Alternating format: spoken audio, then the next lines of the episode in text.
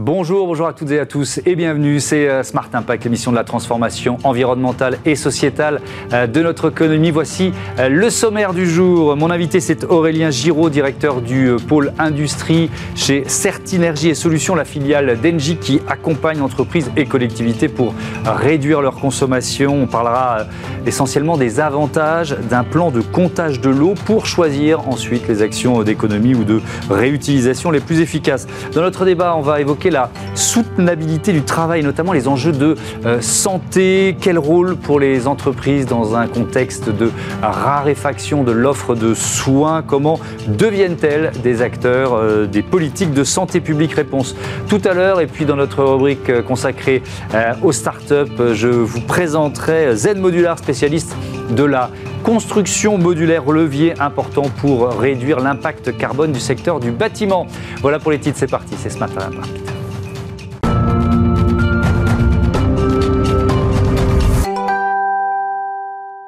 Bonjour Aurélien Giraud, bienvenue. Bonjour. Vous êtes donc euh, directeur du pôle industrie chez Certinergie et Solutions. Euh, on va présenter l'entreprise pour commencer, fournisseur de solutions de sobriété, on peut dire ça comme ça? Oui, d'efficacité énergétique, fournisseur donc à la fois réalisateur et financeur. Ok. Euh, sur trois grandes verticales.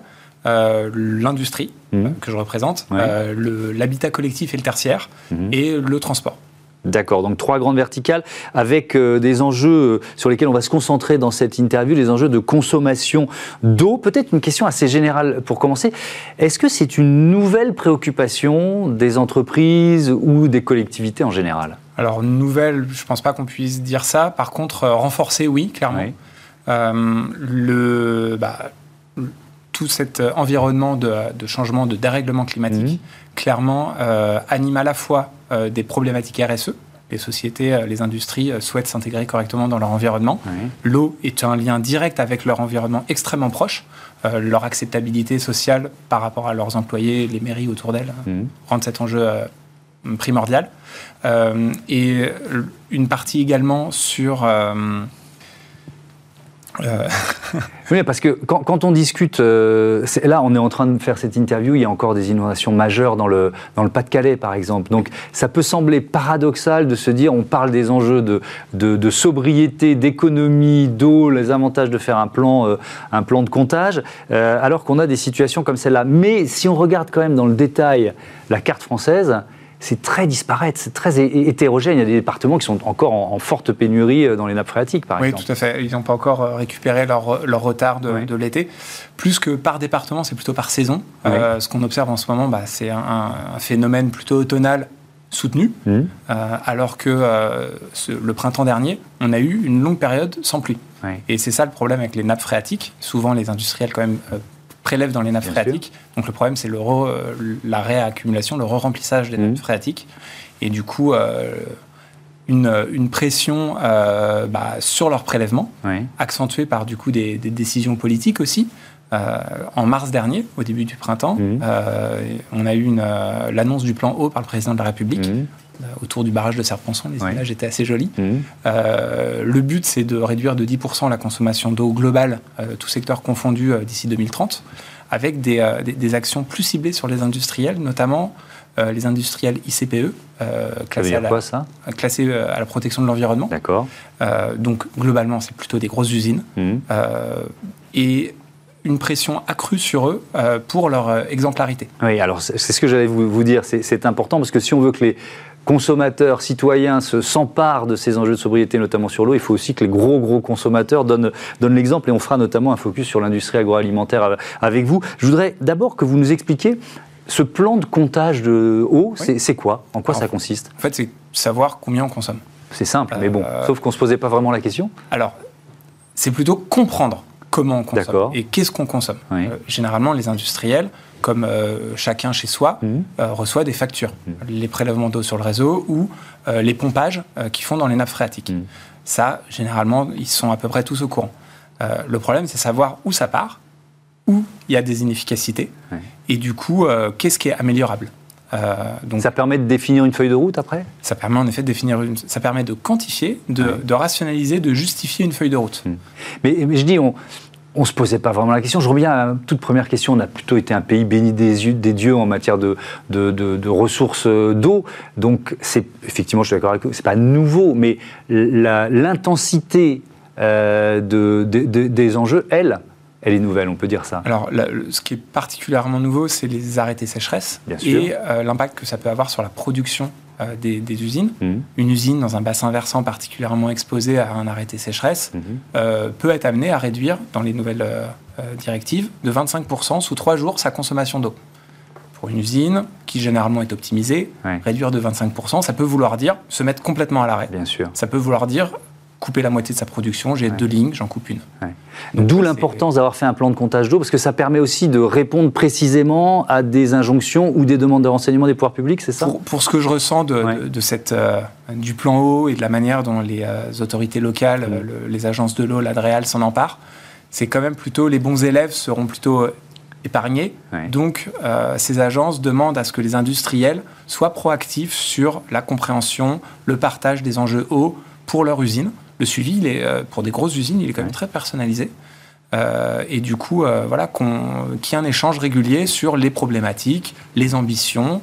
Et du coup, quand, la préfecture, typiquement, doit faire appliquer les arrêtés, mmh. bah, forcément, les mauvais élèves, à, mon avis, seront plus sévèrement sanctionnés en termes d'obligation de s'arrêter qu'un gros consommateur qui a déjà réduit de, je sais pas, 50% sa consommation d'eau sur les dix dernières mmh. années.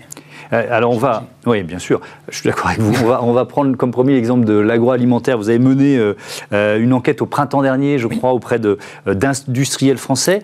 Dans quoi? Dans tous les secteurs de l'agroalimentaire Alors c'était assez varié. C'était notre première enquête. Il y a mhm. eu une vingtaine de répondants, plutôt à niveau direction, supervision, maintenance ou énergie. Mhm. en effet, c'était assez varié. On avait de, la viande, des laiteries, de la biscuiterie.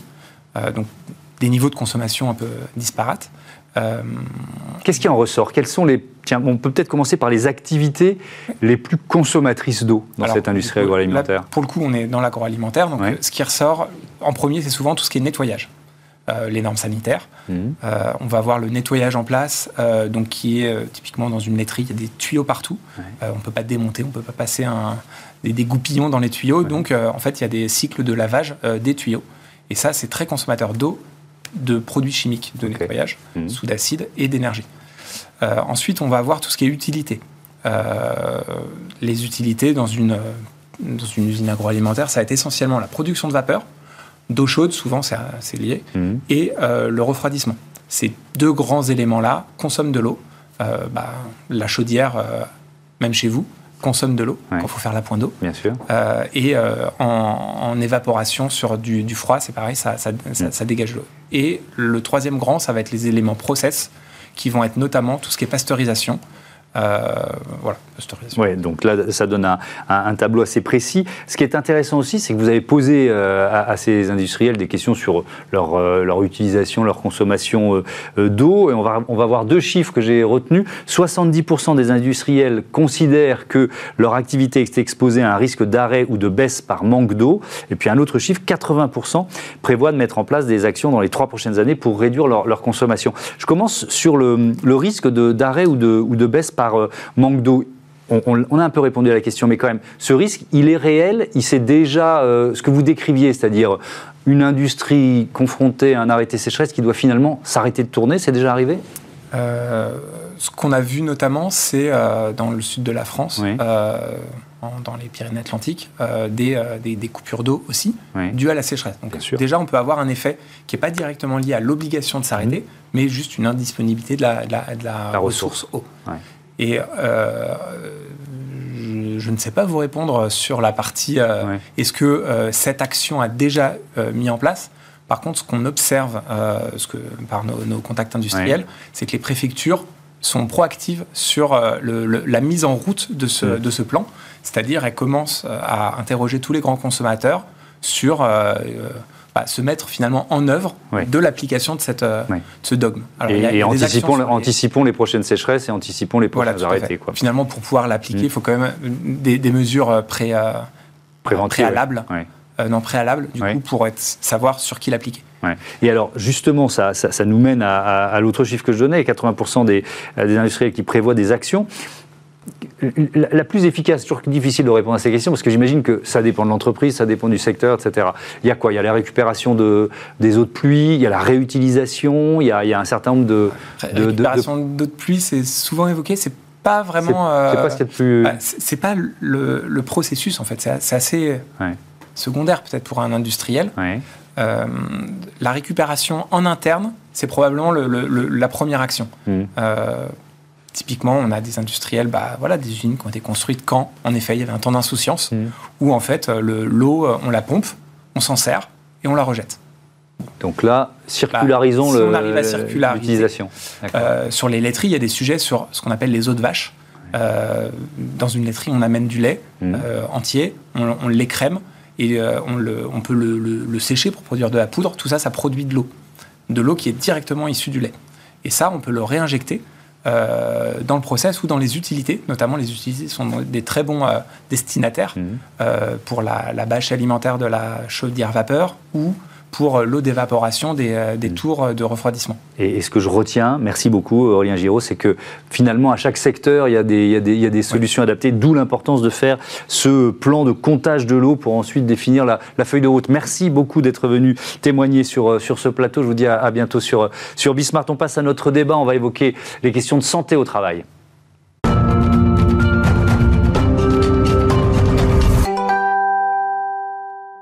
Le débat de Smart Impact avec euh, Isabelle Calvez, bonjour, bienvenue. Vous êtes euh, directrice des ressources humaines euh, de Veolia et Laurent Pietraszewski, bonjour et bienvenue. Vous êtes le fondateur de Grenelle Stratégie et Management. Vous avez été évidemment secrétaire d'État en charge des retraites et de la santé au travail au sein des gouvernements d'Édouard Philippe puis de Jean Castex. On va donc parler de, de soutenabilité au travail et plus précisément de santé. Je commence peut-être avec vous, Laurent Pietraszewski, sur, sur une petite définition de, quoi on parle? Est-ce que c'est vraiment nouveau de parler de soutenabilité au travail? Oh, et ça renvoie au, travail euh, du rapport Brundtland de, de, 1987. Vous voyez, hein, c'est pas pas hier, mais en fait c'est une vision de la RSE. C'est comment en fait on, prend soin, de, je vais dire ça comme ça, de l'ensemble des facteurs de production. Mmh. Et, souvent on, oublie que c'est les êtres humains qui produisent. et donc comment on prend soin euh, des êtres humains euh, aussi bien qu'on fait quand on prend soin de l'environnement, du rejet de ces CO2 lorsqu'on a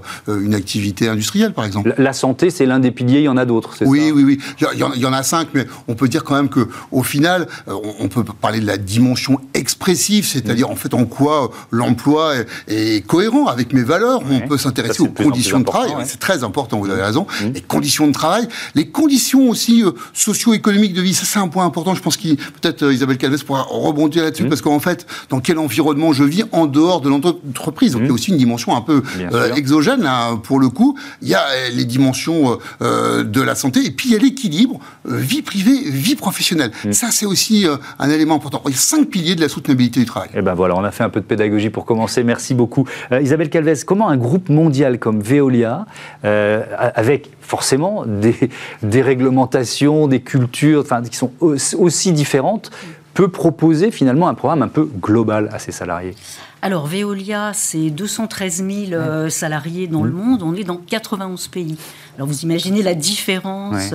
Et en fait, on a vraiment pris conscience, je pense, au moment du Covid, mmh. qu'on avait des situations euh, sociales et de protection sociale très hétérogènes en fait, on s'est rendu compte euh, avec euh, les, maladies, avec aussi malheureusement les, décès, mmh. que les familles étaient bah, dans certains pays très mal protégées, alors qu'elles étaient très bien protégées dans, certains pays. Et donc notre directrice générale, Estelle Brachlianov, quand elle a pris ses fonctions l'année dernière, ça a été son, premier sujet. Elle a dit je veux vraiment un programme de protection sociale pour l'ensemble des collaborateurs. Donc c'est un socle commun en fait. C'est un socle commun, voilà. Donc le, on a créé donc le Veolia Cares. Alors mmh. c'est un mot anglais mais, mais on n'a pas vraiment de traduction en français pour ça. En anglais, c'est très clair, on prend mmh. soin. On veut prendre soin de la santé, de la protection de nos collaborateurs, mais aussi de leur famille et aussi de leur écosystème. Et donc ça veut dire vraiment souhaiter, vous voyez, euh, qu'on mette un programme qui soit équitable finalement, qui soit commun hmm. pour tous nos collaborateurs, quels que soient les pays. Et donc ça veut dire que dans certains pays, ce que vous proposez, c'est bien au-delà de, de, ce que, euh, je sais pas, j'imagine le système de santé publique propose, quoi. C'est. Euh, alors oui, alors dans certains pays, c'est au niveau bien sûr. déjà proposé. Si on prend la France, on est quand hmm. même extrêmement gâté. mais dans certains pays, oui, c'est bien, c'est bien au-dessus. Alors on sait attaché en fait. On, a choisi cinq thèmes. le thème de la parentalité l'accueil d'un enfant, mhm. que ce soit une naissance ou une adoption, le thème de la santé, s'assurer que tout le monde a une protection sociale de santé on va dire, minimum. Dans mhm. certains pays, c'était quand même voilà, c'est hétérogène. L'assurance décès, s'assurer qu'en cas de décès, mais quelle que soit la cause, que ce soit une crise cardiaque, enfin, un mm. décès naturel, la famille soit couverte à hauteur de six mois. Euh, il y a des pays où seuls les cadres étaient couverts, ou alors on n'était couvert que si c'était un accident de, euh, de, travail. Donc là, on veut vraiment que les familles euh, soient protégées. Ça, c'est le troisième pilier. Quatrième thème, on a voulu mettre en place de la flexibilité pour aider les aidants.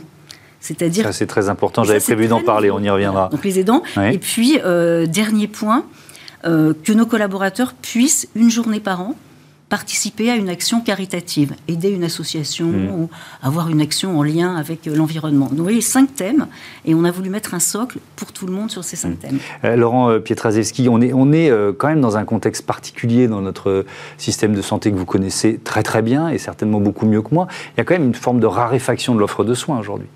On peut dire ça. Hein. Oui, bien sûr. Et d'ailleurs, à, tout niveau, hein, le sujet, il est vrai, il est mondial. Hein.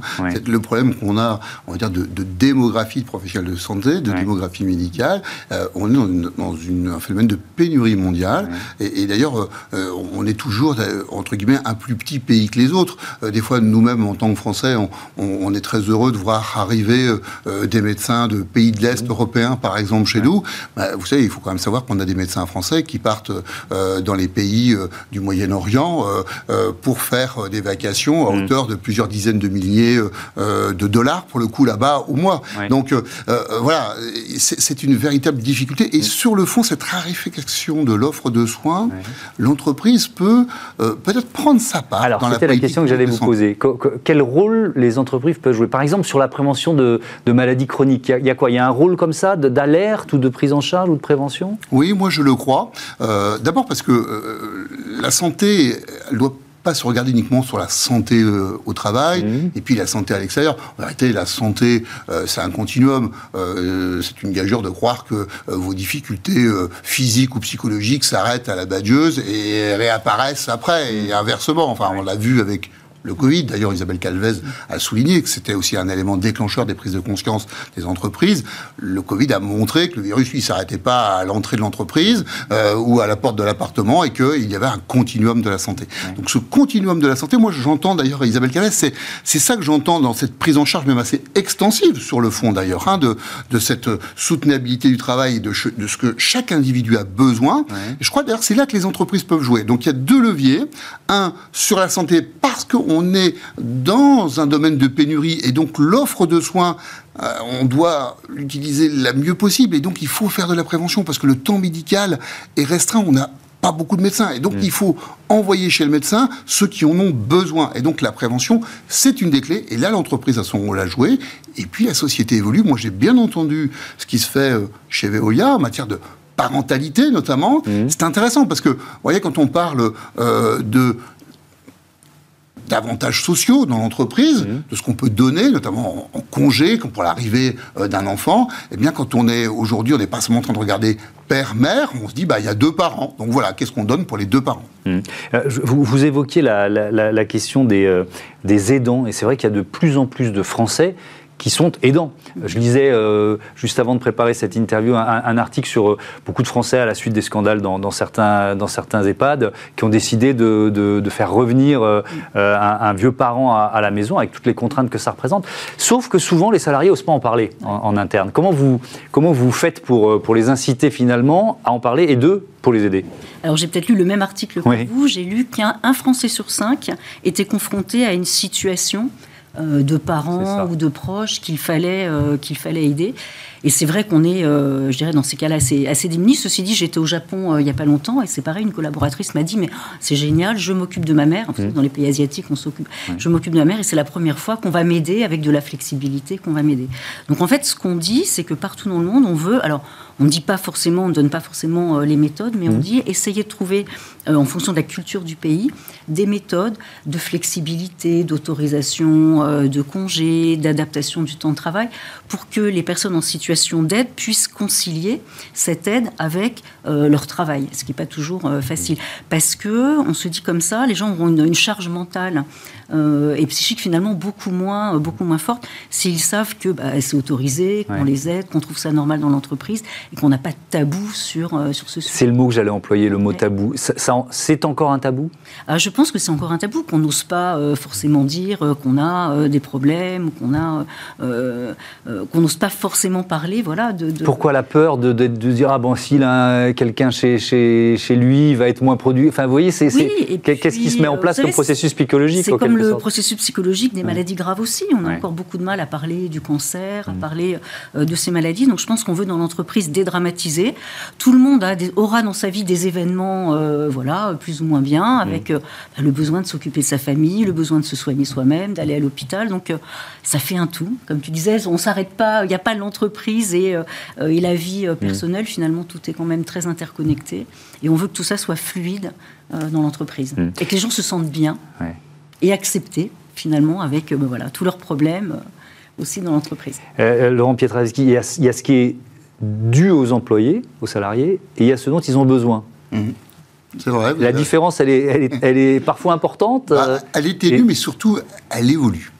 C'est-à-dire qu'on ne regarde pas les choses de la même façon. Si on regarde ce qu'a fait euh, Veolia par mhm. rapport à ce qu'a fait Danone mhm. euh, dans son Dansker euh, il y a maintenant plus de dix ans, mhm. hein, on, voit bien que la façon dont on traite, on a parlé tout à l'heure de la parentalité, mais on vient aussi parler des aidants, ces sujets-là n'étaient pas sur la table il y, a, plus de dix ans. Donc, on considère que ce n'était pas le rôle de l'entreprise de, de s'en occuper. Aujourd'hui, on, on le, considère. Je, je, je, raconte toujours cette anecdote avec plaisir. C'est le fait que lorsque j'ai autorisé la vaccination euh, euh, anti-Covid en entreprise, mmh. c'est de, voir à la fois qu'il y avait des salariés, mais aussi des parents, voire des enfants de salariés, lorsqu'ils étaient adolescents, mmh. euh, qui venaient se faire vacciner dans le cadre de l'entreprise. Et donc on voit bien là, avec cet exemple, que l'entreprise, elle était capable de devenir un véritable acteur des politiques publiques de santé. Donc ça évolue, et ça évolue en fonction de la réalité qui nous entoure et puis de la société qui change. Oui, évidemment. Est-ce que c'est aussi un euh, un avantage concurrentiel d'une certaine façon? Vous voyez ce que je veux dire? La marque entreprise, la marque employeur,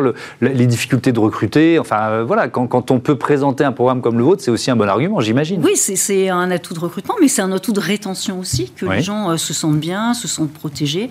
Quand il y a eu le Covid, effectivement, on a pu faire vacciner les gens. Mm. On a ouvert dans certains centres les vaccinations aux familles quand c'était possible. C'était voilà, c'était bien. On a fourni des masques, on a fourni beaucoup de choses mm. qui allaient au-delà. Alors, fournir des masques aux gens qui sont sur le terrain, euh, oui, mais on en a fourni euh, beaucoup plus que, cela. Euh, et je pense que quand on se sent protégé par son entreprise, bah, on y est bien, on a envie d'y rester et puis, puis de progresser. Donc oui, c'est un facteur maintenant de, politique RH finalement très important. Merci beaucoup, merci à tous les deux d'être venus nous, nous parler de ces enjeux de, de, santé et du rôle des entreprises en matière de politique de santé publique. On passe tout de suite à notre rubrique Startup, comment améliorer l'impact carbone dans le secteur du bâtiment.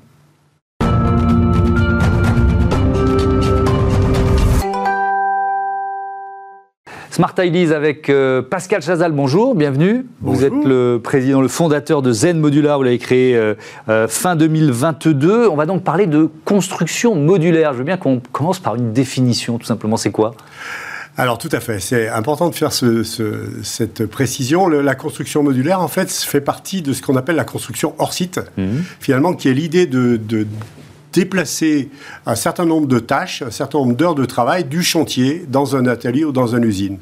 Alors ça peut prendre plusieurs formes. Mhm. On peut fabriquer par exemple une façade, on peut fabriquer par exemple une salle de bain, puis on peut aller un petit peu plus loin.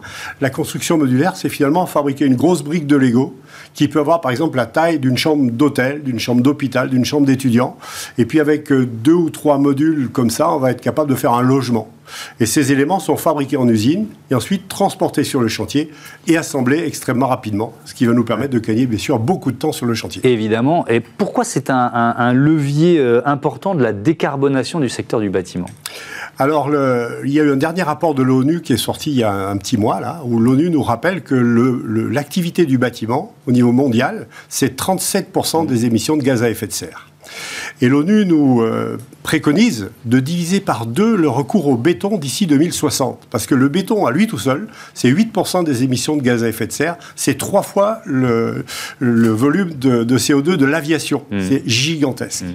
C'est la production du ciment et du, et, du béton qui euh, nous amène tout, tout ce monde-là. Donc il faut changer de matériaux. On va aller vers des matériaux renouvelables, mmh. comme le bois, des matériaux recyclables comme l'acier. Donc ce sont plutôt des matériaux qui sont en filière sèche qu'on va avoir tendance à assembler plutôt dans un atelier plutôt que sur le chantier. Et l'ONU nous rappelle que on doit changer de matériaux, mais ça suffit pas il faut aussi changer les processus de construction, parce que les processus de construction qu'on utilise aujourd'hui, et puis qui finalement sont les processus de la nuit des temps où on fabrique sur le chantier, eh bien en fait, ils sont extrêmement consommateurs d'énergie. Il faut savoir qu'aujourd'hui, par exemple, un chantier, c'est avant tout beaucoup, beaucoup, beaucoup de camionnettes qui se baladent, qui viennent le matin, qui mm. repartent le soir, pour amener les ouvriers, pour amener les matériaux. C'est aussi 200 millions de tonnes de déchets neufs qui terminent dans des bennes de chantier, mm. qu'il va falloir aller rechercher, bien sûr, euh, dans notre pauvre planète qui en peut plus de, nous livrer des matériaux. Donc, euh, amélioration des, processus et également des matériaux. Et alors, comment, euh, c'est quoi Zen Modular? C'est une plateforme, une place de marché Expliquez-nous. C'est ça. Alors, Zen Modular, c'est une plateforme digitale, en fait, qui va apporter sur le marché un produit qui n'existe pas aujourd'hui, qui est un un produit à base de construction modulaire et qui, dans un premier temps, s'oriente vers des marchés où on va trouver dans des bâtiments du volume et de la répétitivité. Ce sont tout ce qu'on va appeler les résidences gérées. Résidences étudiants, résidences seniors, mmh. EHPAD, hospitaliers, hôtellerie, hébergement d'urgence, saisonniers. Des bâtiments dans lesquels on va avoir de nombreuses chambres. Eh bien, ces chambres, finalement, nous, on fait un travail de conception très poussé pour arriver à d'abord créer la meilleure chambre possible. On travaille d'abord sur les usages et ensuite on a finalement trouvé la meilleure manière de produire cette chambre en usine. Et donc la plateforme Z Modular met à disposition du marché un produit qui est une chambre. Alors ça c'est complètement nouveau. Le produit qu'on a aujourd'hui c'est la plaque de plâtre, c'est le, lavabo. Eh bien nous c'est un élément complet, complètement terminé en usine. Hein, donc que vous livrez la chambre La chambre. Elle, elle, fait, euh, elle peut faire jusqu'à 25 mètres carrés. Euh, elle est transportable sur un camion. Mhm. Elle est mise en œuvre avec euh, une grue, mais elle est 100% terminée à l'intérieur. On va la poser donc sur une fondation. On va les empiler les unes sur les autres. On peut monter jusqu'à 8 étages aujourd'hui. Et on va constituer finalement un, notre bâtiment à partir de ces chambres. Le reste du bâtiment est réalisé de manière totalement traditionnelle sur le chantier, euh, ce qui va permettre finalement d'avoir les mêmes bâtiments que d'habitude. L'architecte va pouvoir se faire plaisir et euh, on, peut faire tout type de bâtiment, tout type d'architecture, mmh. intégré en cœur de ville comme euh, euh, en périphérie euh, également. Mmh. Vous, avez, il nous reste 40 secondes, vous avez commencé à livrer les premières chambres ou alors c'est vraiment le début de l'aventure? Au début de l'aventure, on a déjà réalisé de nombreuses résidences, mais avant Z Modular, dans une, logique plutôt de bâtiment descendante, on conçoit le bâtiment, puis ensuite on va chercher l'industriel pour fabriquer. Nous, on inverse la vapeur, on conçoit les, les chambres qui sont des produits et on propose le produit sur le marché. Donc là, on vient de créer la, première chambre qui est pour les étudiants, qui s'appelle la J-Room. On vient de terminer le premier prototype. Et donc euh, là, maintenant, on le propose en fait euh, aux architectes, aux, maîtres d'œuvre, aux maîtres d'ouvrage, qui vont intégrer ce produit dans leur bâtiment.